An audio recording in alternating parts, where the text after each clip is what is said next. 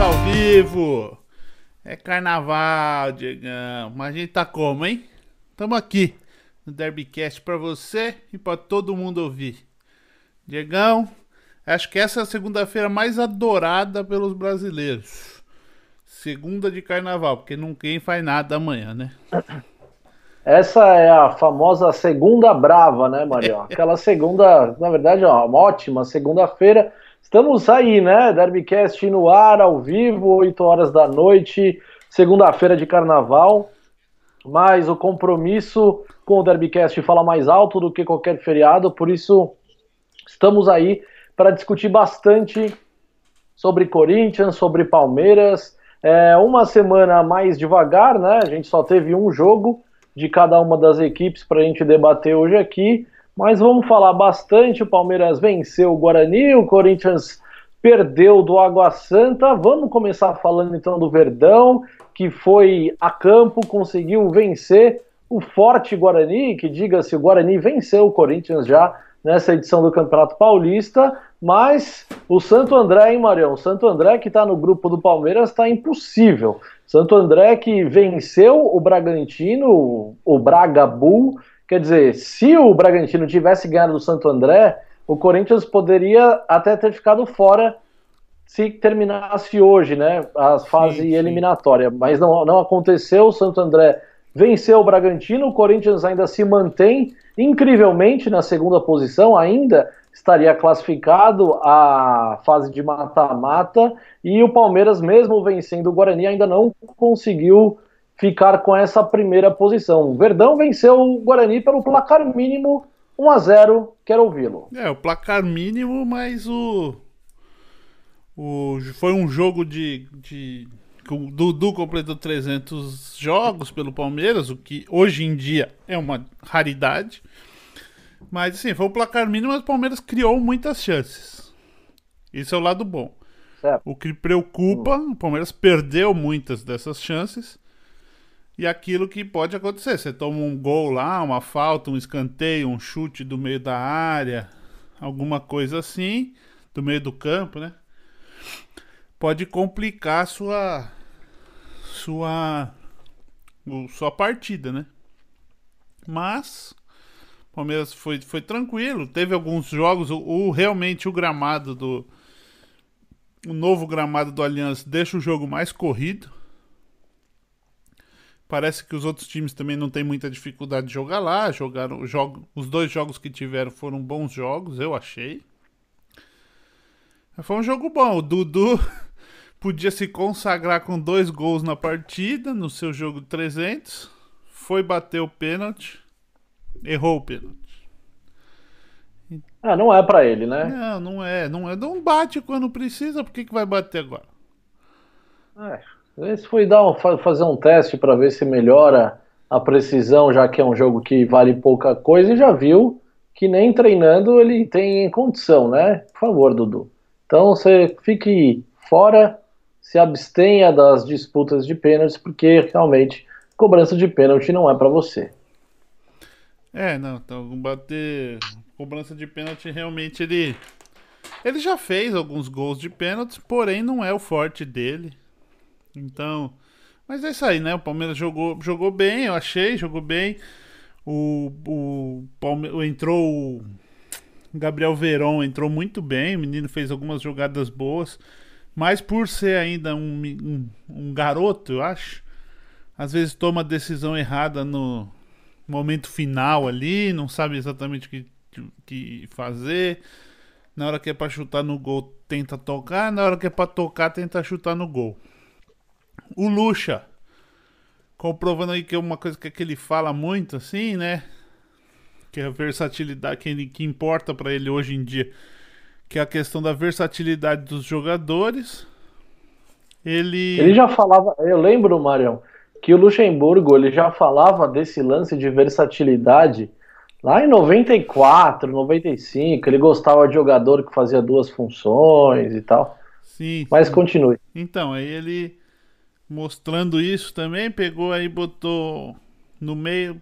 Segundo tempo ali, ele colocou o Luan, zagueiro, para fazer a zaga e passou o Felipe Melo para ser volante, porque ele começou realmente com, as, com, o time perdendo tantos gols, ele começou a se preocupar com o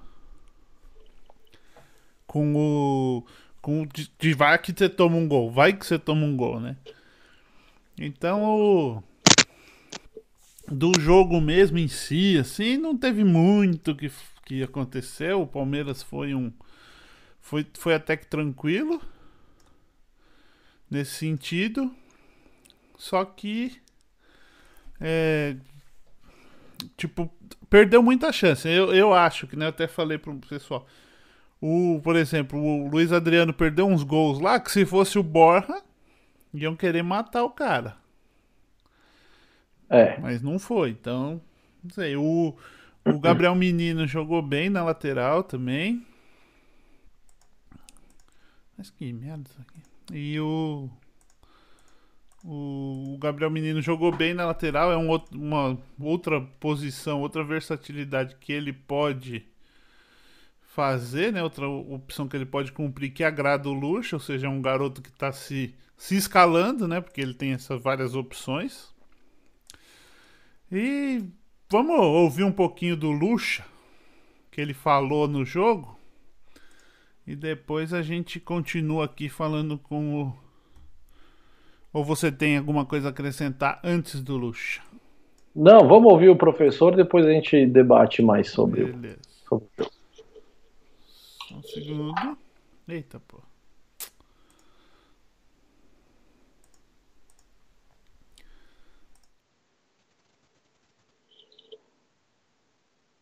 É, o jogo foi, foi bom.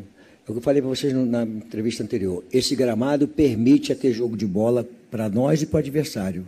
O Guarani também tocou a bola, conseguiu chegar no nosso gol, porque o campo permite envolvimento, a técnica, a habilidade, principalmente a técnica. A habilidade é uma coisa diferente, né? mas a técnica, é de, o passe é difícil, é um passe errado. Passe sempre muito certo. Nós estamos ganhando com isso, nós temos treinado bastante aproximação, posse de bola, triangulação, saída é, é, é, é, na transição ofensiva, acertando o passe, achando o pessoal da frente. Então, acho que primeiro tempo, segundo tempo foi muito bom. Nós perdemos muito gols. Chegamos muito, chegamos muitas vezes. E não pode chegar tantas vezes como nós chegamos e não botar a bola para dentro, que aí vai lá o cara acerta um escanteio lá, uma cabeçada, um chute de fora da área e pronto. É, por isso que eu, quando faltou cinco minutos, eu acho seis minutos, cinco minutos, eu botei o Luan e adiantei o Felipe e fiz eh, um volante com dois meias para fechar um pouquinho, para perder, correr risco de uma bola, aquela bola, sabe, que chuta, que acha o gol. Aí eu não quis correr o risco, porque 1 a 0 para nós, é, depois de perdermos tantos gols, estava de bom tamanho.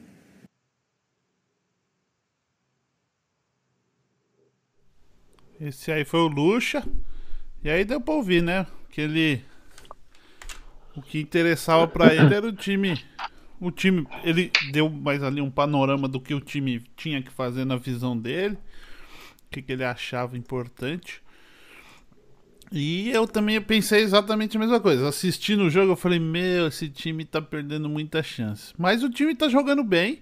E aí você também teve uma outra parte na entrevista do Lucha, que ele falou do, do break aí do carnaval pros caras é um cara que entende bem os jogadores e parece que os jogadores do Palmeiras estão entendendo ele. Então o time está evoluindo aos poucos, está melhorando.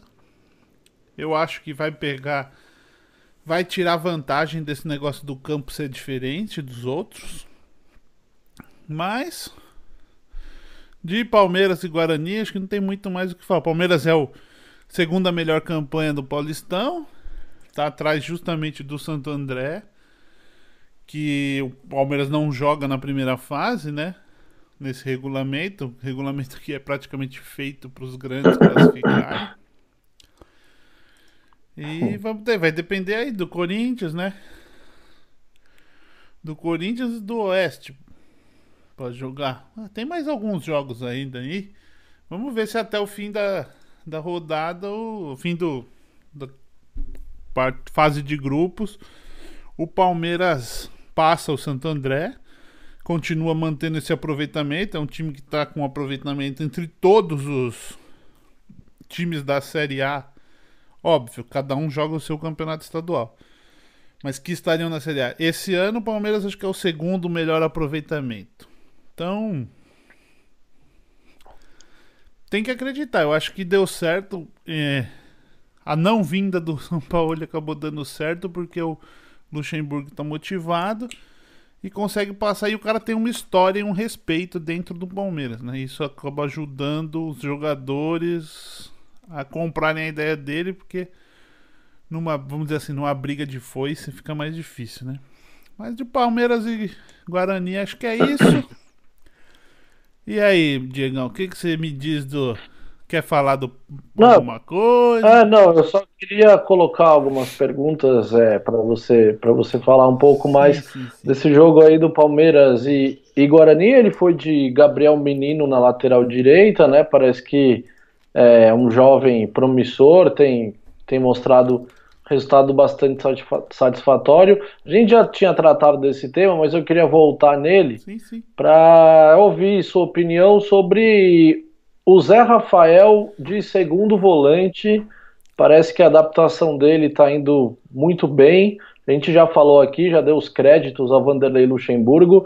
Desde que o Zé Rafael chegou, passaram três técnicos no Palmeiras e ninguém enxergou essa possibilidade de readequar ele, ele à função e olhando ali as possibilidades, claro que o Bruno Henrique parece que está voltando de lesão, ainda não tem ó, a sua melhor forma física, mas ao meu ver, o Bruno Henrique que se cuide, porque o Zé Rafael me parece, me parece ser o cara para quando chegar a Libertadores, Campeonato Brasileiro, me parece que ele vai agarrar a posição. O que, que você acha? É, então, com o, é, nesse jogo, por exemplo, ele entrou com o Bruno Henrique e Zé Rafael, né? É. O Henrique joga, vai ter que jogar de primeiro volante ali atrás. Porque quando você joga com o Gustavo Gomes e Felipe Melo na zaga, você tem acaba tendo uma. Assim, os volantes não precisam ser tão, vamos dizer assim, tão marcadores quando você joga com uma defesa um pouquinho mais fraca. Ou diferente, de estilo de jogo diferente, não é mais fraca. É uma, uma defesa do Palmeiras se você joga com o Vitor Hugo e Luan, por exemplo, ou com o próprio Gustavo Gomes e o Luan, eles são jogadores mais. O Luan já é um jogador mais leve, mais fraco, de composição corporal mesmo. Então aí acaba que é você precisa de um volante mais forte na frente para segurar um pouco mais o jogo. Eu acho que o Zé Rafael, o Lucha achou o lugar dele. Até hoje, hoje saiu uma entrevista, teve uma entrevista com o Zé Rafael. Saiu uma entrevista, né? Porque não sei onde ele tá. Mas acho que não sei se foi no pós-jogo. Ele falou que, tipo, ele aprova jogar nessa posição de segundo volante. Até porque jogador quer jogar, né? Não é. Cara falar, você vai jogar de volante. Beleza, eu jogo. Então ele eu achei que ele foi muito bem. Eu tô, eu gost, tô gostando dele. Eu acho que ele tá rendendo muito mais do que nas outras posições que ele tentou jogar. Não dá nem para comparar. Concordo. Não dá nem para comparar. É. Ele realmente não tem velocidade para jogar, vamos dizer assim, do meio para frente. Lógico que ele como segundo volante vai jogar do meio para frente, mas ele não precisa daquele cara da arrancada jogando pela lateral do campo. É realmente impressionante como três técnicos não viram isso. Tipo, vocês não viram, Sim. então não, vocês não prestavam atenção. Ou eu acho que também, sabe o que eu acho, Diego? Tava pensando, tava vendo de uma entrevista do próprio Luxemburgo, ele falando mais ou menos o que ele treina. Tipo, ele falando, ah, eu treino o campo inteiro, eu não fico treinando só campo reduzido. Eu acho que não é criticar um ou outro, mas eu acho que para um treinador, às vezes você fazer o treino o campo inteiro, você deixar rolar mais, é, treinar a tática num campo maior, fazer um coletivo o campo inteiro, você consegue ter um pouco dessas observações melhores, entendeu? Enquanto você está jogando Com campo reduzido ali, você tá. Mas você não, você não vê como aquele cara se comporta naquela outra posição. Entendeu? E ele descobriu, ele já mudou o Felipe Melo de posição, ele mudou o próprio Bruno Henrique, que jogava de segundo volante, para jogar de primeiro volante. O Zé Rafael, que foi a mudança mais drástica, né? Porque ele jogava aberto ou mais aberto, ele foi jogar no, de volante. E o próprio Gabriel Menino, que é novo. Todo mundo falou, não, ele é volante, ele é volante, volante. Foi por uma necessidade, mas o próprio Lucha falou, a gente já tinha treinado. E ele já tinha me falado que na base ele jogou como segundo volante.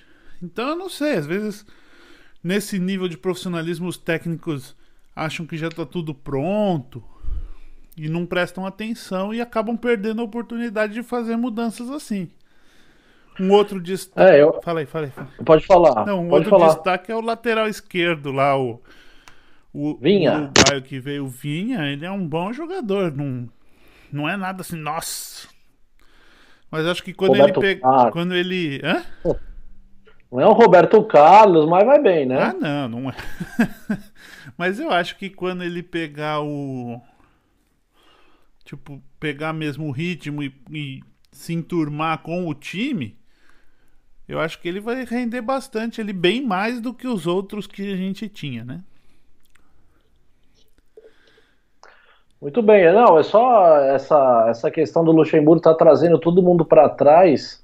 É, isso não é novidade, alguns grandes técnicos do futebol mundial, sobretudo o futebol europeu, eles sempre fazem isso, né? Ele vai vendo que o cara tem uma qualidade, sobretudo com a bola no pé, no momento com bola, e vai trazendo esse cara mais para trás para ter uma qualidade maior de saída de jogo. Sim.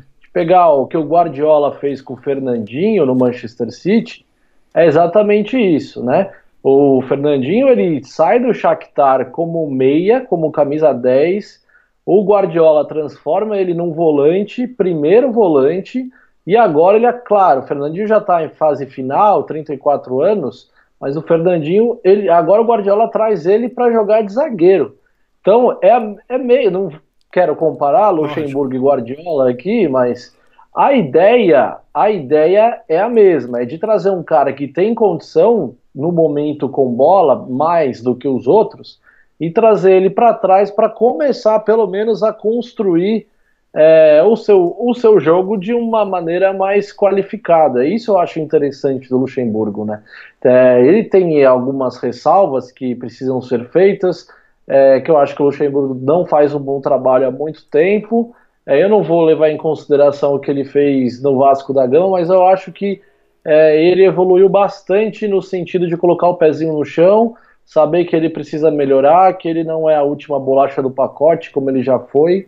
É, eu acho que tem que ser valorizado isso no trabalho do Luxemburgo hoje, Sim. que é um cara que começou a olhar para dentro, né? Fez uma autocrítica e a gente tem que esperar, porque meu meu posicionamento com o Campeonato Paulista, o Campeonato Paulista são os clássicos.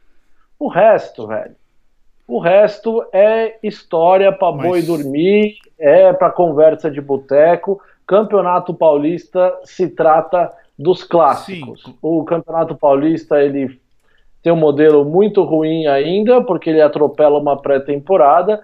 E o que vale mesmo de parâmetro de análise, porque, porque são esses os times que a gente vai acabar enfrentando ao longo do ano, é o enfrentamento nos clássicos. Eu acho que ali sim a gente pode tirar de alguma comparação. O resto é só conversa de boteco e para fritar treinador muito antes da hora.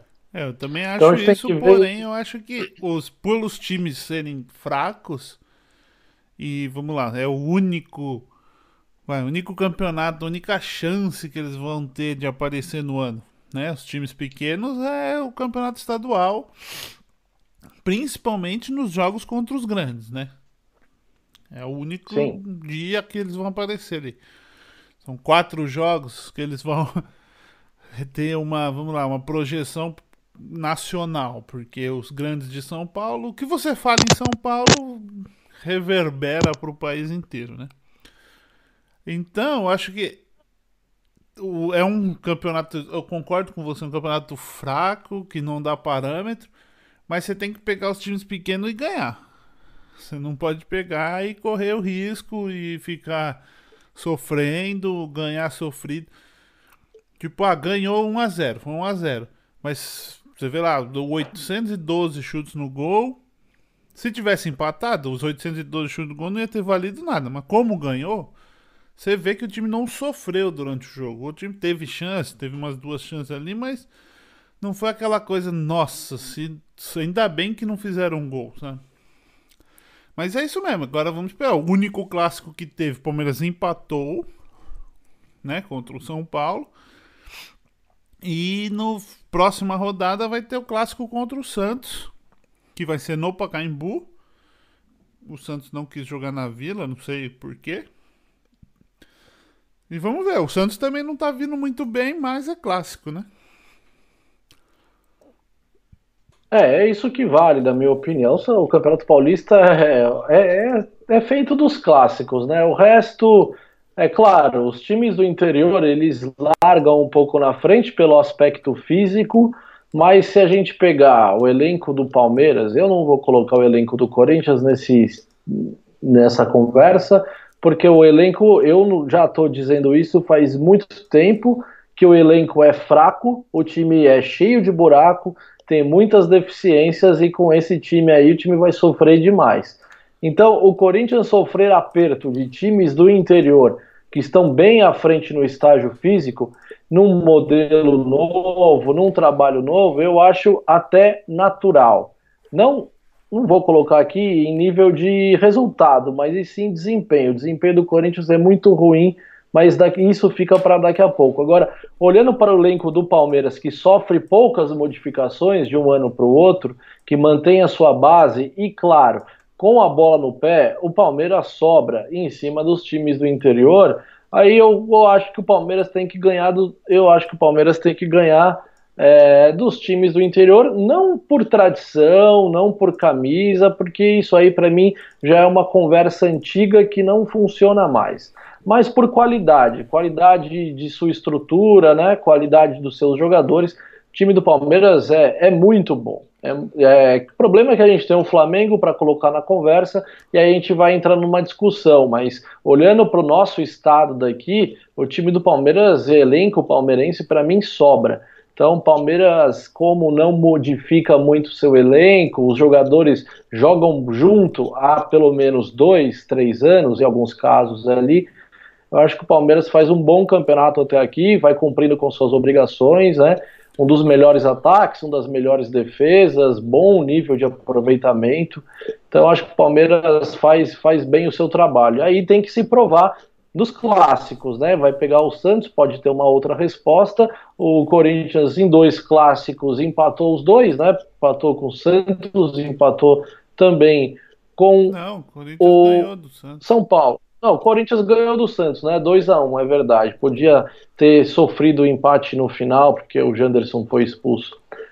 É, mas aquele jogo, é, time do Corinthians foi um, já faz um tempo, parece que o Corinthians meio que regrediu, né? Porque depois pegou os times do interior e teve mais dificuldade pegando o Inter de Limeira e Água Santa do que quando enfrentou o Santos e teve dificuldades também no clássico mais recente contra o São Paulo. Então, claro que é, que é preocupante. Agora, para fechar a régua no Palmeiras, a gente tem que esperar para ver como é que vai ser esse clássico. O Palmeiras empatou o primeiro, ainda muito no começo, né? Um absurdo terem é. colocado aquele clássico Palmeiras e São Paulo naquele momento. Acho que agora a gente pode ter uma resposta maior é, do que, que o Palmeiras está fazendo. E ainda olhando o grupo do Palmeiras aqui, Marião, a gente tem a pontuação do Santo André, que é a melhor campanha com 18 pontos. Palmeiras tem 16, o Novo Horizontino é o terceiro com 11. O Corinthians, o, o líder do grupo do Corinthians, que não é o Corinthians, é o Guarani, estaria em último colocado no grupo do Palmeiras. É, o grupo né? do Palmeiras em estaria... questão de pontos é bem concorrido, está bem concorrido e bem é, difícil. É, é, é um grupo difícil, então eu acho que por, esse, por essa análise a gente já pode entender que o Palmeiras faz um trabalho bom, satisfatório nesse começo. O Luxemburgo merece seus créditos e Corinthians, Santos e São Paulo sofreriam bastante dentro desse grupo aí contra Santo André, Novo Horizontino e até o Botafogo, que ao meu ver é a pior equipe ao, ao lado do Oeste nesse Campeonato Paulista. São equipes muito ruins mesmo. Eu colocaria o Água Santa ainda nesse bolo aí, mas depois da vitória em cima do Corinthians, claro que o Água Santa subiu um pouco na classificação no grupo dele. Mas também é, mas grupo é isso. também acho... bem fraco, né? Os grupos de Guarani de Santos e Corinthians são bem fracos. Os times, o Santos então... tá capengando aí, tem 11 pontos. É, e é o líder do grupo deles. O terceiro do Palmeiras é, tem 11 pontos. O pior grupo desse Campeonato Paulista é o grupo do Corinthians, sem dúvida alguma. Em sete jogos, ninguém ganhou mais de duas vezes. Então isso é um completo absurdo, né? O líder do grupo D, que é o grupo do Corinthians, tem 42% de aproveitamento. É o líder do grupo. Em sete jogos, duas vitórias, três empates e duas derrotas. Então o Corinthians, assim, ele está respirando muito por conta do sorteio. Se ele tivesse em outro grupo, a situação do Thiago Nunes, diretoria corintiana, do clube em si, estaria muito, mas muito pior. O time faz uma apresentação muito ruim nesse Campeonato Paulista. Sete em sete jogos do Campeonato Paulista, você ganhar dois. Um deles foi contra o Santos, hein? E perdeu três, né? Perdeu três vezes contra times que no papel, em estrutura e investimento, são muito, mas muito inferiores. Então o Corinthians merece todas as críticas é, possíveis, né? Ah, quer falar mais alguma coisa do, do Palmeiras e Guarani ou a gente já pode Não, passar? Do Palmeiras, só no Palmeiras em geral, o Palmeiras acabou fechando a contratação do Rony, né? O jogador veio do Atlético Paranaense. Eu não posso falar nada porque eu não sei quem é o Rony, não conheço, nunca vi jogar. É, dizem ser bom. Eu, eu acho que pagou caro. E estão falando aí, ah, onde vai pôr o cara? Eu não sei se ele vai mereceria ser titular do Palmeiras hoje, se o Palmeiras precisaria comprar ele. Porém, para formação de elenco, eu acho que é válido. E já diz, já ele já tá liberado. O próprio Vinha sofreu uma contusão no jogo contra o Guarani, também está liberado. Então parece que o Palmeiras pode, pode ter força total contra o Santos também. Inclusive, a nova contratação do Rony deve ser uma opção para o Vanderlei Luxemburgo. Muito bem. E aí o Corinthians foi até Diadema e. Se deu mal, né? Hã? E se deu e mal. Conseguiu perder pro Água Santa, Diegão. O que, que você me diz, brother? Ah, é um papelão, né? É uma, uma vergonha, assim. Uma vergonha perder para um time, com todo respeito à Água Santa, a gente pode considerar aí, cara, é um time de várzea, né? É um time que até poucos anos atrás é inimaginável o Água Santa estar na primeira divisão do Campeonato Paulista. Claro, tem seus méritos, subiu as divisões por seus méritos, um bom trabalho da diretoria do pequeno clube do ABC, mas o Corinthians não pode jamais perder para um time como o Água Santa, um dos piores times desse Campeonato Paulista. É, eu já venho falando aqui há algum tempo. O elenco do Corinthians é muito ruim, o elenco é muito deficiente. É, se o time sofreu nas duas últimas edições do Campeonato Brasileiro, esse ano não projeta ser nada de diferente. É, aí traz o Luan para dar uma acalmada na torcida, o cara assume que é corintiano, dá aquela acalmada, mas a gente está vendo que o Luan está muito, mas muito distante de ser aquele Luan, melhor jogador da Libertadores naquela edição que o Grêmio foi campeão. Claro, tem todo um contexto de futebol jogado pelo Grêmio que é muito, mas muito diferente do que ele tem hoje no Corinthians. É, é um time em formação e com, e com um treinador com suas deficiências, com muito tudo, eu acho que ele tem boas ideias de jogo, mas eu acho que falta é, algumas nuances de técnico que o Luxemburgo domina como poucos e para ele falta e falta muito, né? Acho que ele chegou no Corinthians querendo mudar radicalmente a situação, mudar como se entende futebol dentro da instituição, mas isso, ao meu ver, tem que ser feito aos poucos. E para ele, ele está querendo romper esse sistema de uma maneira muito abrupta, de uma maneira muito radical e, claro, vai ter consequências no campo de jogo. A gente olhar aqui as, a, os números do Corinthians contra o Água Santa, ele vai falar que ele teve 61% de posse de bola, que ele teve 19 finalizações, mas o que acontece é que o Corinthians perdeu o jogo para Água Santa. E é isso que fica, né? Futebol a gente está cansado de saber que é resultado e resultado ele não está conseguindo demonstrar. Mais uma vez, sete jogos no Campeonato Paulista, apenas duas vitórias, 38% de aproveitamento. É ridículo, é muito baixo. O time do Corinthians toma 38% de aproveitamento dos pontos. É, eu tava procurando então, assim, esse número aqui, é isso mesmo. É muito ruim, é muito baixo. O time toma gol em todos os jogos, né? São sete jogos até aqui. O Corinthians sofreu sete gols no Campeonato Paulista. Não dá, não dá para você construir uma base sólida de time com uma defesa tão vulnerável assim. E olha que a gente está falando de um zagueiro que para mim é um dos melhores zagueiros do Brasil, o Gil, e estamos falando de um dos goleiros, um dos melhores goleiros do Brasil, que é o Cássio. E nem isso está sendo suficiente. Ou seja, o problema não está na individualidade, o problema está no coletivo. Então, acho que o coletivo está trabalhando mal, trabalhando muito mal. O técnico está querendo que o time se desenvolva como numa plataforma ofensiva, que tenha um futebol mais ofensivo, de propor jogo, mas não dá para você deixar a sua defesa desguarnecida em todos os jogos. O Corinthians tem apresentado muitos problemas defensivos, tem levado muitos gols, gols esses, que o que a equipe não estava acostumada a levar, não, teve um é, nos últimos desse, anos. Gol desse fim de semana foi gol de interclasses lá. Não, é, é, é assim, são erros infantis, né? E de um time que está totalmente desprotegido. Um time totalmente desprotegido defensivamente. Nesse jogo contra o Água Santa, o Camacho, coitado, tô com dó do Camacho, porque ele nunca foi primeiro volante na vida dele. Isso é, é aquilo que a gente falou do Luxemburgo, de trazer um cara que tem um pouco mais de qualidade para voltar à posição no campo e ter o primeiro passe mais qualificado. Mas você não pode deixar esse cara é, desprotegido em termos de posicionamento, porque senão ele vai ficar correndo por todos os lados do campo, vai deixar sua posição, vai ficar perdido e vai começar a cometer faltas e deixar sua equipe muito exposta. Foi que aconteceu. Ele tomou dois cartões amarelos. Aliás, o Camacho toma cartão amarelo em todos os jogos. E isso tem um motivo muito claro.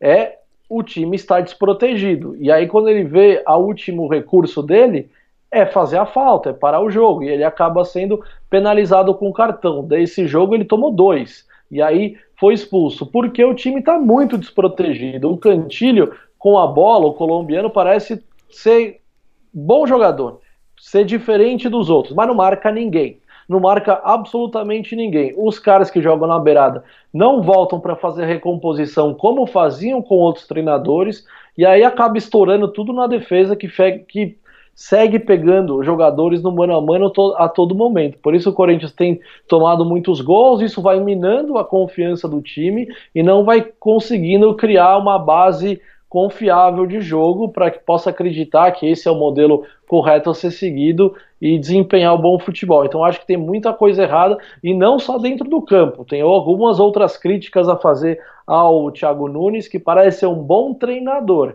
mas bom técnico, melhor dizendo. treinador, ele precisa ter a capacidade de gestão de grupo. E não me parece que ele tenha essas qualidades. Começando é, pela estranha rescisão de contrato do Ralph. Isso que eu é, olhando esse... Foi, você acha que o Ralph era dispensável? Porque vendo hoje o time já tá jogando, tá, não dava para ter usado ele. Tem caras ali, o, esse Camacho aí, acho que você pode usar o Ralph no lugar dele. Não, é isso. É exata, é exata. E isso que você está falando é o que acho que boa parte da torcida do Corinthians também acredita.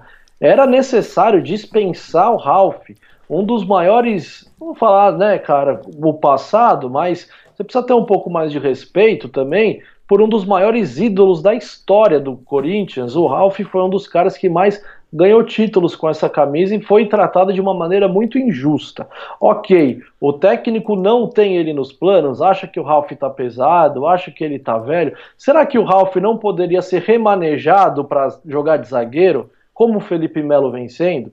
O Ralph tem um, um, um um senso de marcação que é um absurdo. A leitura que o Ralph fazia das jogadas defensivas, ninguém que está naquele elenco do Corinthians faz. Para você manter Gabriel e dispensar o Ralph, desculpa, eu acho que a, a, a metodologia que foi colocada ali foi errada, foi equivocada. Eu acho que o Ralph poderia. O Camacho não está funcionando de primeiro, vamos dar um passo atrás, vamos voltar com o Ralph, ver como esse time se desenvolve. Eu acho que foi errado. É, uma que o jogador não foi comunicado até se reapresentar. É, foi pego no susto, até hoje parece estar sem clube, né? É, eu acho que ele seria muito útil esse time ainda. Eu acho que não precisaria fazer o que fez. E depois é, dessa, isso deve ter caído muito mal dentro do elenco, porque o Ralf era, era um cara, cara querido elenco, pelos. Né? Que... Era, era um cara de grupo, era um cara querido pelo, pelo elenco inteiro do Corinthians, principalmente pelos grandes líderes, o Cássio, o Fagner. E aí agora o, o Thiago Nunes está cheio de normas e cheio de regras que não está caindo bem dentro do elenco, né? É, tem história que todo mundo tem que almoçar no mesmo horário, para levantar da mesa tem que pedir permissão ao Cássio, isso aí tá, isso aí tá errado, isso aí não pode acontecer. Né? O Cássio tem uma bela história, é o capitão do time, mas eu acho que muitas regras enrijecidas como estão como tá sendo colocadas estão tá, jogando contra o técnico do Corinthians. É um técnico muito novo ainda, é o primeiro clube de massa que ele que ele está comandando e ele, eu acho que ele precisava ter um pouco mais de cuidado. É, tem outra, outras regras que ele está colocando lá que agora ele também não avisa nenhum jogador se ele vai estar tá relacionado para o jogo ou não. Esses jogadores eles são avisados no dia do jogo, se eles vão para o jogo ou se eles estão dispensados está acontecendo é que muitos jogadores, a gente sabe como é, os jogadores brasileiros, eles são Sim. muito mimados, eles têm uma vida ótima por aqui, e aí eles estão reclamando porque a folga deles eles não conseguem programar, uma vez que eles não sabem se eles vão estar incluídos no jogo ou não. Então, assim, são vários fatores do extra-campo que eu acho que fazem parte do trabalho de um bom treinador, que precisa agregar tudo, precisa ter o trabalho de campo, mas também precisa saber comandar um vestiário. Eu receio que esse vestiário esteja começando a ficar estranho, para dizer o mínimo, né? É, não ter o apoio total do novo técnico, que precisa, e muito, do apoio desses jogadores se ele quiser que esse time dê certo. Então é preocupante porque se fora de campo as coisas não estão acontecendo como vinha acontecendo anteriormente, dentro de campo pior ainda, né? O time não consegue vencer, não consegue apresentar o bom futebol e vem tomando gol em todos os jogos. Mais uma derrota do time no campeonato e para piorar, quarta-feira vai enfrentar o Santo André, o dono da melhor campanha do Campeonato Paulista, né? É, eu tinha dito aqui atrás que eu não tinha muita confiança pelo histórico recente do Corinthians e que antes do Campeonato Paulista acontecer, eu já falava que era perfeitamente normal do Corinthians não estar classificado. E eu acho que isso está estamos caminhando para isso, né? Já são sete jogos, são apenas 12 nessa primeira fase, mais cinco jogos e o Corinthians vai precisar mostrar com mais dois clássicos pela frente, além do Santo André, dono da melhor campanha. Não vejo o Corinthians tendo um salto de evolução tão grande num curto espaço de tempo, o que é muito preocupante. O técnico precisa mostrar mais e precisa ter o grupo na mão. É, algumas atuações dele e algumas ações que ele vem desempenhando dentro da instituição não têm agradado os jogadores e isso nada ajuda a manutenção do seu trabalho. Vamos ver até quando ele vai aguentar. Parece que hoje já teve uma conversa é dura com o presidente. O pessoal foi lá, a diretoria foi lá, filmaram o Andrés falando em particular com o Pedrinho. Porque parece é, ah, que ele aí, falou boa... mal do Pedrinho, na, mal, não sei se mal, ou que, não sei qual foi a questão exatamente, na coletiva. É, não, foi bom você ter levantado essa do Pedrinho, porque é outra coisa que a gente precisa falar, né? O Pedrinho, tudo bem, a gente sabe que ele não vai ser um craque, mas a gente olhando para esse elenco do Corinthians, ele não pode ficar fora do time. É impossível o Pedrinho ser reserva de Ione Gonçalves. Né? Não dá. É, o Johnny, o Johnny Gonçalves, não dá para ele ser reserva desse cara. O Pedrinho é um jogador que ele é o camisa 10 do time. É, ele já provou que é um cara que tem uma visão de jogo diferente dos outros, ele tem uma boa batida de fora da área, é um cara que pensa o jogo como outros não fazem. Claro que o aspecto físico pesa demais nele, mas ele, qualidade técnica, o Pedrinho tem. Ele, com esse elenco tão ruim do Corinthians, ele jamais pode ser reserva. É o segundo jogo que ele fica no banco, o segundo jogo que o Corinthians não consegue apresentar nada. É muito estranho porque o Pedrinho foi titular, voltando rapidamente da seleção pré-olímpica, aí ele foi expulso, aí agora já não presta mais, ele já é reserva, e o Thiago Nunes falou que ele precisa se condicionar melhor. Se a gente voltar a ter o mesmo discurso do Fábio Carilli para com o Pedrinho, que por muitos meses o Carilli foi relutante em colocar o Pedrinho como titular, falando que ele não aguenta a intensidade física do jogo, que ele não aguenta 90 minutos. O Thiago Nunes me parece estar tá indo pelo mesmo caminho, dizendo que o Pedrinho precisa se condicionar melhor. Amigo, é o seguinte: se você tem o elenco do Palmeiras, o elenco do Flamengo, um elenco bom, um elenco forte, eu até entendo você dar uma segurada no Pedrinho porque você tem outras soluções. O Corinthians não tem solução. O Corinthians não tem solução alguma no que se refere à criatividade do time. Então o Pedrinho precisa jogar. É muito estranho ele ter colocado o Pedrinho em dois jogos consecutivos no banco e depois você coloca o moleque lá no segundo tempo e fala: ah, tá, então vai, então resolve aí. O Pedrinho funciona muito bem num, num contexto coletivo. Individualidade ele não vai conseguir definir nenhum jogo sozinho, mas eu acho, no mínimo, estranho o Pedrinho ter está sendo reserva. Então, assim, são algumas atitudes que anteriormente o Thiago Nunes chegou com muita aprovação da torcida, Sim. que eu não sei se essa aprovação se mantém, por quanto tempo ela vai se manter, na verdade, né? Porque são algumas atitudes que com certeza a torcida do Corinthians não está aprovando. O que é uma interação do nosso espectador Valder Souza. Ele escreveu aqui: como o Corinthians vai sobreviver esse ano sem um volante de marcação? Me explica aí, por favor. A pergunta é para você, Diegão.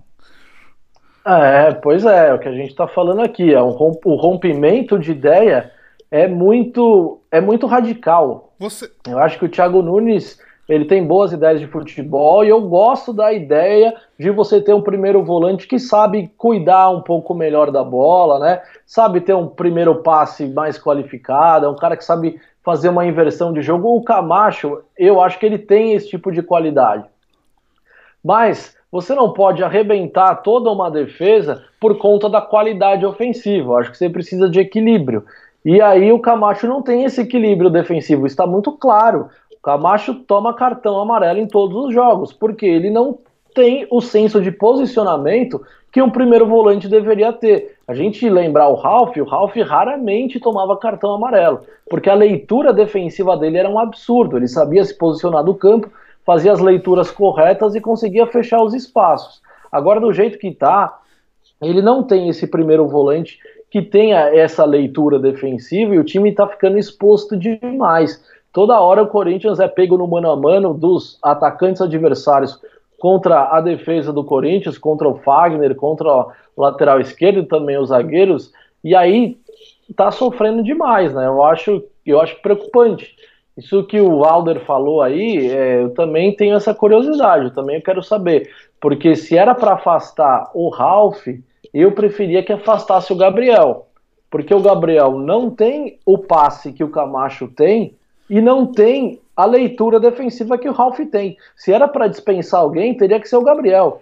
O Gabriel é um volante identificado com a torcida do Corinthians, assumidamente corintiano, tem uma história bonita dentro do clube, mas o Gabriel também não é solução. Tanto não é solução que não é titular desse time. Só entra quando precisa é, de uma necessidade no lugar dele, no lugar do titular, né? Por isso que o Gabriel entra. Agora, é, o Gabriel, se colocasse ele de primeiro volante, como primeiro volante marcador, acho que o Corinthians teria o, o mesmo problema, porque não é só a unidade defensiva, são os jogadores de meio que jogam no ataque que não fazem a recomposição, e claro que isso acaba estourando lá atrás.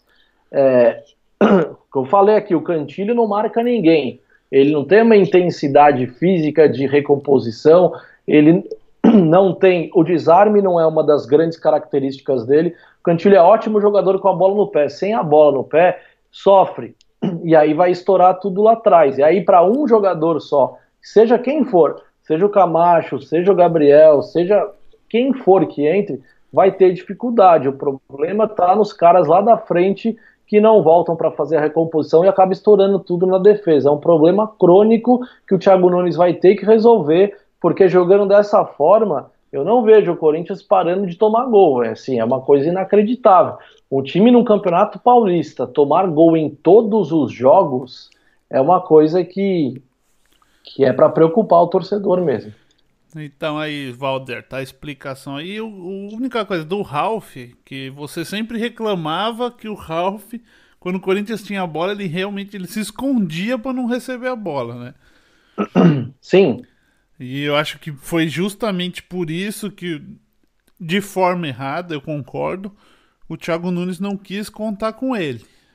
Mas eu acho também que eu não sei, não sei se eu manteria o Ralph, mas eu acho que ele poderia utilizar exatamente, botar o Gil e o Ralph na defesa. Sabe, tenta... O Ralph não podia, o Ralph não podia ser um reserva? Será que o Ralph não podia ser vou de Camacho, beleza, não tá funcionando? Vou dar um passo atrás e vou colocar o Ralph, pelo menos eu vou parar de tomar gol. Podia ter a eu opção, parando de né? tomar gol, eu, é, eu dou mais confiança pro meu time. Agora, se eu tomo gol todos os jogos, você pode ver durante os jogos, o Cássio tá brigando com a defesa inteira sem parar. Porque, claro, vem muita bola em cima dele, vem muita bola que vem no gol. E ele é um cara que tá quase 10 anos de clube, ele não, ele não tá acostumado a isso. Isso para ele é um cenário muito novo. É, ele pegou aquela, essa porque- fase do Corinthians bem defen estruturado defensivamente que praticamente não chegava tantas bolas, né? Exatamente. E agora é um, é um novo time. Então ele não tá acostumado com aquilo e tá pagando geral para todo mundo. Então acho que o Thiago Nunes tem ótimas ideias, mas o rompimento é, é muito radical e isso tem consequências. Um time que ficou acostumado a ser uma das melhores defesas do país por vários anos, tomar gol em todos os jogos no campeonato estadual assusta não só os torcedores, como, claro, que vai minando a confiança dos jogadores que estão em campo também. Porque eles não acreditam, acabam não acreditando mais naquilo. Pô, será que isso aqui vai dar certo? A gente tá tomando gol todo, todo jogo. Que horas que isso vai acabar? É só a gente ter posse de bola? É só a gente tirar a bola do adversário que a gente vai tomar gol? Não. Você, você, sabe que você vai ser atacado por vários times, ainda mais quando chegar o Campeonato Brasileiro. Quando pegar esse- Palmeiras, esse pegar São aproveitamento Paulo, de começo pegar de- Flamengo. Desculpa. Esse Vamos aproveitamento de começo de ano do Corinthians no brasileiro é aproveitamento de rebaixado, dá 40 pontos, 40 e poucos pontos. É, exatamente. Não, o torcedor tem que estar tem que estar preocupado mesmo. E uma por conta do treinador que não faz um bom trabalho até aqui, eu acho que não é assim, nem cogito a ideia de trocar de técnico, porque eu acho que é muito pouco tempo. É, eu acho que não dá para ainda não dá para falar se o trabalho é bom ou ruim, ainda Sim, não dá. Traba- é muito pouco tempo. Mas nosso calendário ele é de urgência. Ele não dá tempo de, de recuperação. Ou ele começa a mostrar isso, se as, vamos lá, se as cinco primeiras rodadas do Campeonato Brasileiro o Corinthians tiver uma vitória e quatro derrotas, ou sei lá, ter tomado cinco, seis, sete gols em cinco jogos, cara, já era, fio. Já era, ele não vai ficar. Ele não vai ficar porque isso vai assustar muita gente. Porque o elenco não é bom. O elenco não tem qualidade. Então ele precisa trabalhar com os caras que ele tem. Se ele não é capaz de fazer pelo menos uma defesa sólida, porque é o seguinte, Mário, futebol brasileiro, velho, quanto mais jogos você ficar sem tomar gol, mais próximo você está da vitória. É isso que é. É muito lindo você fazer um time baseado em posse de bola, que encante o torcedor, que tenha um futebol mais atraente. Mas se o time lá atrás começa a tomar gol todo jogo e não tem qualidade para fazer, a derrota está muito perto sempre. A Sim. derrota está muito perto sempre. Então, com um time que tem deficiência no elenco, tem deficiência técnica e com o seu diretor de futebol que fala que está satisfeito com os jogadores que tem lá, E aí é preocupante demais. Então, ele precisa dar uma resposta logo. Eu acho que é muito pouco tempo para analisar, mas também o futebol brasileiro não permite tanto tempo assim de respiro, Sim. né? A gente sabe como é que funciona. Daqui a pouco. E já perdeu a, a tá Libertadores, tá... né? Se tivesse na Libertadores é. ainda, você tem mais uma, uma chance, vamos dizer assim, né? É, não, exato. Daqui a pouco a gente já tá na fase final do Campeonato Paulista e já começa o Campeonato Brasileiro. E aí ele vai precisar dar a resposta, né? E é preocupante, né? Porque o time é ruim, o, o elenco tem muitas deficiências, né? O Luan não é, ainda não é aquele cara que vai que vai criar tantos lances de ataque para o Corinthians assim. Os jogadores de beirada de campo são inferiores ao que tinham ano passado na minha visão, que são os caras que podem é, dar profundidade, fazer lances de cruzamento para o atacante, podem, podem criar alguma coisa. Então é, é, bem preocupante, assim, eu acho que o time é, precisa de reforços, está muito claro, eu não sei o que, que a diretoria ainda está esperando, é, claro, tem todo o lance financeiro que, que prejudica muito o planejamento, mas o torcedor pode se preparar para um ano para um ano passar bastante nervoso, agonia, tristeza, porque com esse futebolzinho e com esses jogadores aí, a, a prospecção de um bom ano está bem longe. Certo. Teve mais uma aqui do próprio Valder, mas é você já falou que foi. Então, Valder, se o Gil e o Ralf a zaga não ficaria muito pesado, o Diegão não colocaria o Ralf na zaga. Ele usaria o Ralf como uma opção para reforçar o meio-campo pelo que eu entendi, certo? Sim, para mim eu acho que o Ralph poderia ficar no elenco, ele ainda poderia ser um cara útil dentro do elenco, não só de bola, mas é um cara que pode falar, é uma voz ativa dentro do vestiário, é um cara de grupos. Esse, esse tipo de atleta é importante você ter ele por perto. Eu teria ele como opção, mas se a coisa estivesse ficando muito feia lá atrás, eu colocaria, eu colocaria o Ralph para testar ele como zagueiro do lado do Gil. Eu acho que ficaria, eu, eu acho que ficaria uma zaga pesada, mas ficaria uma zaga segura. Por muitos momentos da temporada, o que você precisa é dar segurança para o seu goleiro e passar confiança para o seu time parar de tomar gols. Sim. E desse jeito que o Corinthians está tomando gol todo jogo é péssimo. Isso é muito ruim para um time que está se estruturando agora para um time que está se consolidando como equipe. Tomar gol todo jogo não ajuda em absolutamente nada. O Ralf poderia ser esse cara, pelo menos uma medida paliativa, uma medida é, momentânea, né? De passar Sim. dois, três jogos, ó, sem tomar gol, é uma outra confiança, o ambiente no vestiário muda, é, acalma o grupo de jogadores no dia a dia de trabalho. Então tem, tem coisas muito pequenas, né, Marião, no futebol que elas acabam tendo outros reflexos. Então é por isso a minha crítica a essa dispensa do Thiago Nunes em cima do Ralf, que eu acho que foi muito injusta e muito equivocada também. Não, precisava, não precisaria ter feito aquilo. Eu acho que o Ralf ainda teria muita função e muita utilidade no time. E quanto a essa. Na, na, mesma pergunta, ele fez uma relação do Gomes e o Felipe Melo, que no último jogo eles ficaram. Teve um lance lá que o jogador do Guarani invadiu a área, os dois o, o Gustavo Gomes derrubou o Felipe Melo e o Everton fez a defesa. Primeiro que eu acho que o Gomes não tem o perfil do Gil e o Felipe Melo não tem o perfil do Ralph. Não, dá, não, não daria para comparar os jogadores, são momentos diferentes. E esse foi um lance no jogo. Uma hora vai acontecer, as pessoas vão errar e isso acontece. E o goleiro tá lá para defender. Quanto ao Escarpando aqui, que falou perguntou sobre a contratação do Rony. A gente já falou, eu falei que eu não, não conheço muito do Rony. Eu acho que o, as pessoas que contrataram devem saber o que eles querem, devem ter tido o aval do Luxemburgo, que é um cara que entende de futebol, ninguém pode falar que não entende. E sobre o que ele também falou aqui, falem do Luxemburgo. Muitos falavam que ele era ultrapassado e hoje está fazendo uma ótima campanha.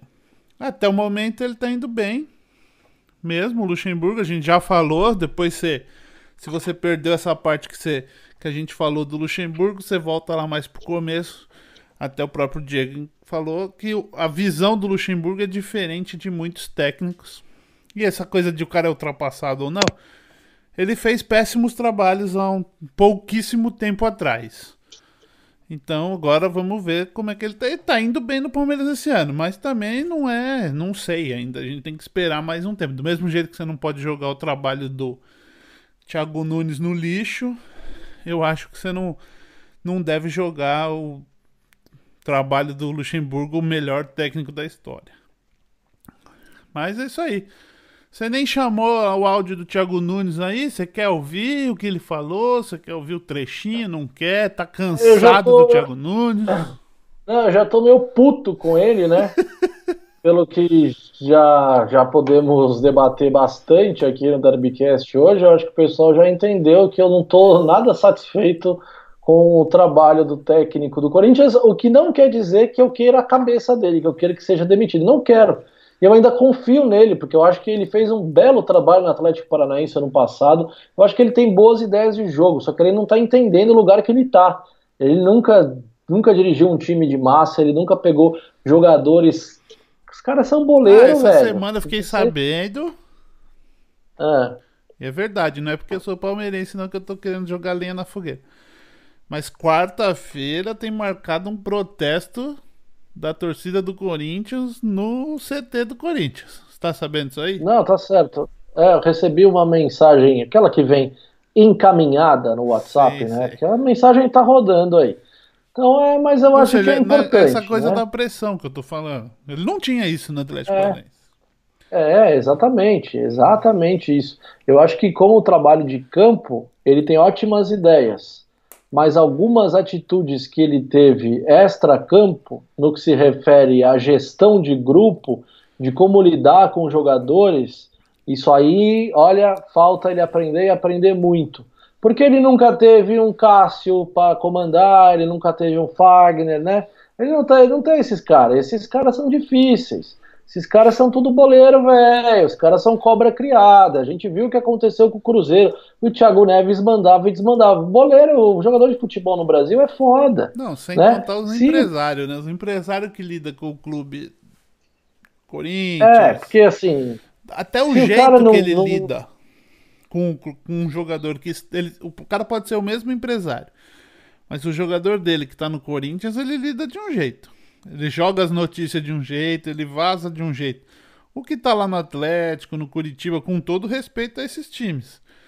No, num time do até menor, é, ele trata, ele lida de outro jeito, porque ele ainda tem que trabalhar esse jogador para chegar num nível de Palmeiras, Corinthians, São Paulo, Flamengo e assim vai, né? Isso ele não teve ah, ainda. Ele, não, ele precisa aí, ele tem que entender que ele precisa ter os caras querendo jogar por ele. Né? Se ele começar cheio de regra e cheio de norma e começar a irritar alguns caras ali dentro, a carreira dele acabou ali dentro do Corinthians, acabou para ele. Esses caras novos que chegam, né, que saem do time de menor expressão e chegam em time grande, eles precisam entender como a banda toca, como que tá rolando o negócio lá. Não dá para você chegar colocando o pé no peito só porque você é o técnico e comandante, fala eu que mando aqui, as regras são essas, amigos, os caras vão te derrubar. E os caras derrubam mesmo. O que parece, por enquanto, o que parece que os jogadores gostam da ideia de jogo. Mas é claro, como o time do Corinthians era bem diferente em anos anteriores, o time dentro de campo vai oscilar demais e não vai encontrar os resultados, né? Tá faltando é, é desempenho, né? O time precisa, precisa desempenhar melhor para que o treinador consiga se manter no cargo. A conta a conta é muito simples, mas eu tô puto aqui com o Thiago Nunes, eu acho que ele já fez cagada pra cacete, acho que o Corinthians não tá jogando porra nenhuma, precisa melhorar. É, mas o que importa, Marião, são os clássicos, né? E por enquanto o Corinthians não perdeu nenhum clássico, então isso é importante para o segmento dele. Mas Vamos ver o que, que ele tem para dizer. Tá na agulha aí o professor ou não? agulha. Põe aí. Eu vi o professor, a gente então, o professor. Manda aí, joga no ar aí.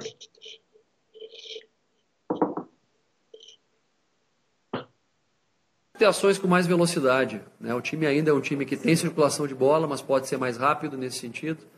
É uma equipe que oscilou em termos de agressividade a última fase do campo, a última parte do campo, com mais movimentos de ataque à linha do adversário.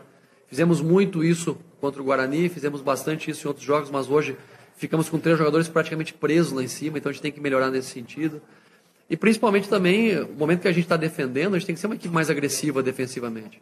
Porque hoje mesmo o gol que tomamos para o primeiro é um gol onde nós estávamos praticamente com todos os jogadores atrás da linha da bola e o adversário foi entrando com naturalidade, né, com pouca pressão ao cara da bola, e aí, consequentemente, fizeram um gol que, que fugiu um pouco do contexto do jogo, né? Porque estava muito controlado, a equipe tranquila dentro do campo, e essa tranquilidade e essa agressividade é o que a gente tem que estar mais atento para que não possa né, ocorrer o que, o, que, ocorrer o que ocorreu hoje.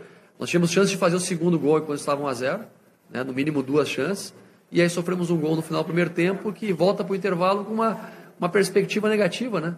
E aí todo o segundo tempo, as coisas vão se enrolando, você cria chances, não faz.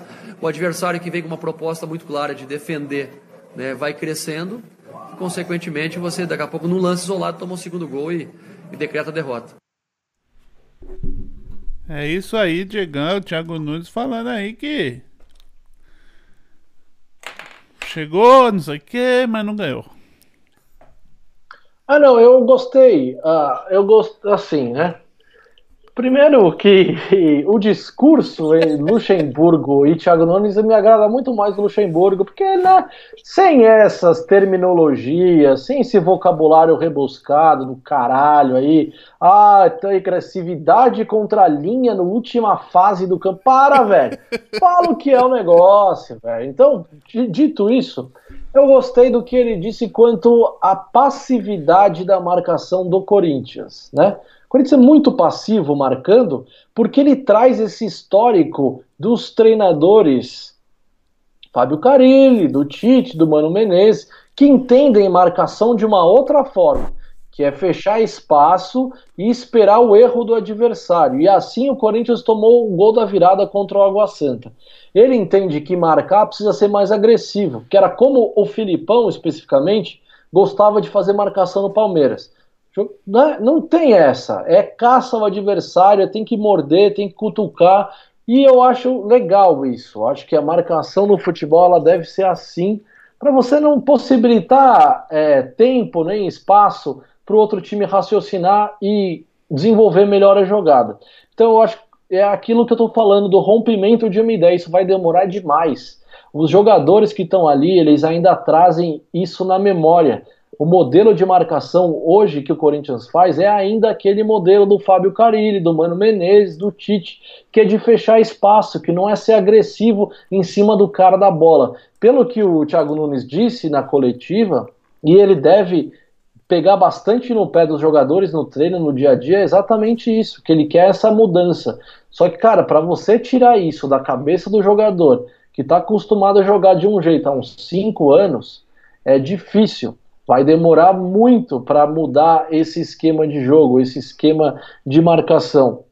Então, esse, esse lado eu gosto. Parece que ele está tentando mudar. E pelo, por ele falar isso na coletiva, parece que ele é algo que ele pega muito no pé e demonstra a dificuldade que ele está tendo. Porque por mais que ele insista nisso no treino, por mais que ele fale na coletiva, dentro do jogo os caras estão fazendo totalmente diferente.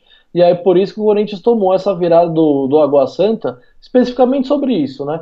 É, porque foi muito passivo, né? Ficou olhando demais. O Água Santa foi indo, foi indo, o pessoal foi indo para trás, foi indo para trás, foi baixando suas linhas, não foi agressivo na marcação e acabou sofrendo gol. Eu acho que se você esperar roubar a bola por demérito do adversário, ou seja, vou, vou fechar minhas linhas e esperar que ele erre, aí a gente está fudido, né? Porque o negócio é, você não pode deixar que o time crie em cima de você. Você tem que ser agressivo e tomar a bola dele. Não esperar que ele erre porque você juntou as suas linhas e fez o seu trabalho organizado. É, isso para mim é um futebol antigo, é um futebol que não se pratica mais nos melhores times do mundo. Os melhores times do mundo hoje atacam a bola, né? Tem uma postura mais agressiva quando está sem a bola também. Então eu acho que ele está tentando isso, mas ele vai sofrer. Ele vai sofrer demais porque é uma cultura que está enraizada no Corinthians há 10 anos. E para tirar isso não acontece de um dia para a noite, não acontece durante um campeonato paulista. O tempo é, é, muito pouco ainda. Então, acho que o torcedor tem que ter paciência e os jogadores têm que acreditar acima de tudo na ideia dele. Mas ele precisa ter esses caras na mão. Do jeito que tá, parece que tem um princípio de racha entre jogadores e, e treinador.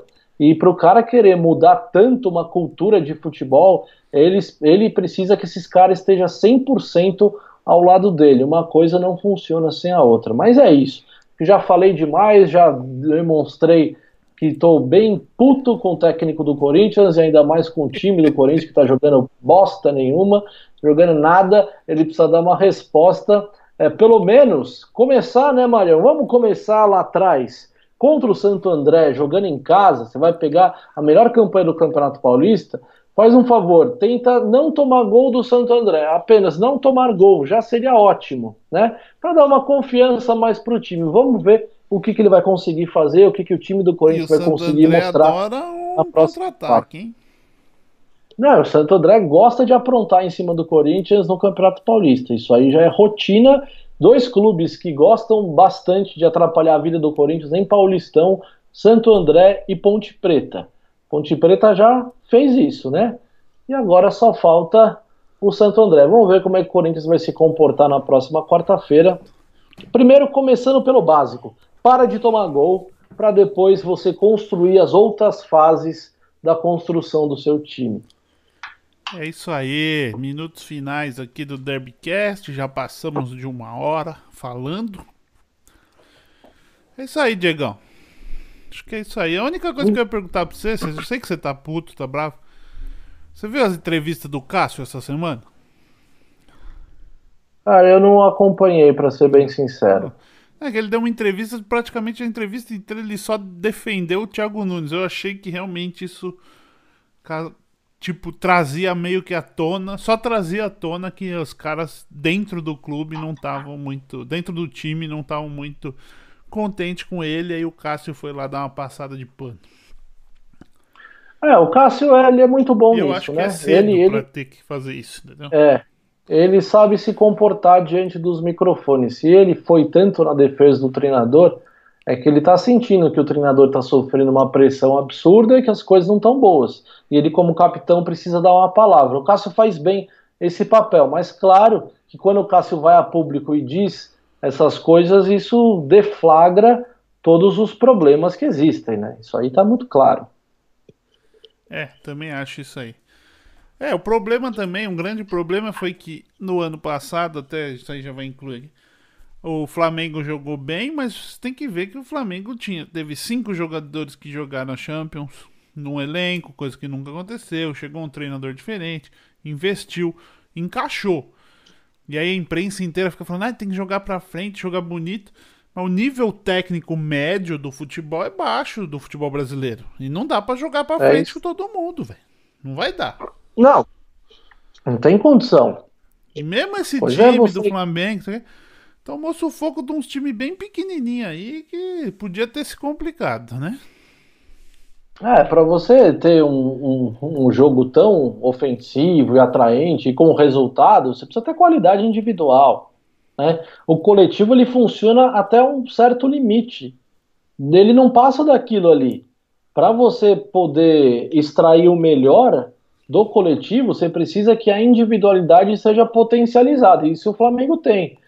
Tem dois laterais de Copa do Mundo, né? Dois, um cara que jogou a vida inteira no Atlético de Madrid, num sistema super sólido do Simeone, o outro que trabalhou com o Guardiola, que foi campeão de tudo na Alemanha. Assim, não dá nem para comparar, né? Não, o, não dá. Não dá nem para comparar o que, o que o time do Flamengo faz e os jogadores que é a realidade do Brasil, né? É, é uma coisa muito acima mesmo. É isso aí, Diegão. Então é isso aí, galera. Valeu mesmo por acompanhar a gente aí. Valeu aí no chat. A gente sempre tenta falar, responder e passar as informações aqui. Quem te gostar de nós, vai lá no Instagram, Twitter, dá aquele like aí nesse vídeo. Também. Instagram, Twitter, Facebook. Derbycast com Y. Ou se você tiver com dificuldade de achar, vai em derbycast.com.br. Lá tem a lista das nossas redes sociais. Na descrição do vídeo também tem a lista. A Mais tarde a gente vai colocar nas plataformas de podcast, iTunes, Spotify, Anchor FM, Google Podcasts e outras. Um abraço a todos aí, bom fim de carnaval para vocês que estão no Brasil. Tem mais dois dias aí para curtir, um dia e meio, dois dias. Enquanto eu aqui fico, vai nevar, vai ter tempestade de neve. Meu Deus. Quantos graus, Marião? Não, hoje Estamos tá aí, de boa, acho que tava menos 5. Ah, tá, tranquilo, né? Quando o cara fala que tá de boa e menos 5 é porque realmente suas atualizações de frio foram atualizadas. É. Então é isso aí. Falou, galera. Valeu. Algum recado aí, Diegão? Não, nada, nada mais a declarar. Nos vemos na próxima segunda-feira, 8 horas da noite, YouTube ao vivo aqui, plataformas de podcast, o nosso programinha gravado depois, tá certo? Que o Corinthians faça uma apresentação pouco mais convincente nessa quarta-feira com o Santo André. Eu tô com medo, Marião, tô com medo. É isso, segunda-feira estamos de, estamos de volta. Valeu, Marião, valeu a galera que esteve na audiência aí. Um grande abraço e até a próxima. Fui.